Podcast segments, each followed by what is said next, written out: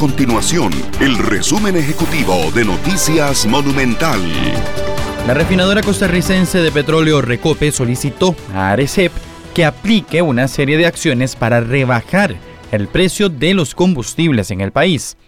Recope optó por no realizar una solicitud de ajuste en el precio y en su lugar envió información a Arecep.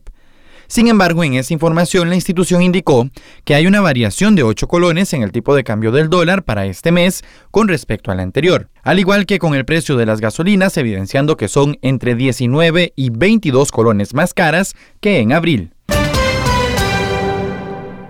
El presidente de la República, Rodrigo Chávez, realizará su primera gira internacional como mandatario del país, con un viaje que se extenderá del 22 al 27 de mayo en Suiza.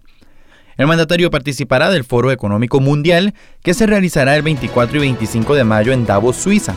Estará acompañado por el canciller Arnoldo André y el ministro de Comercio Exterior Manuel Tobar. Nuestro compromiso es mantener a Costa Rica informada. Esto fue el resumen ejecutivo de Noticias Monumental.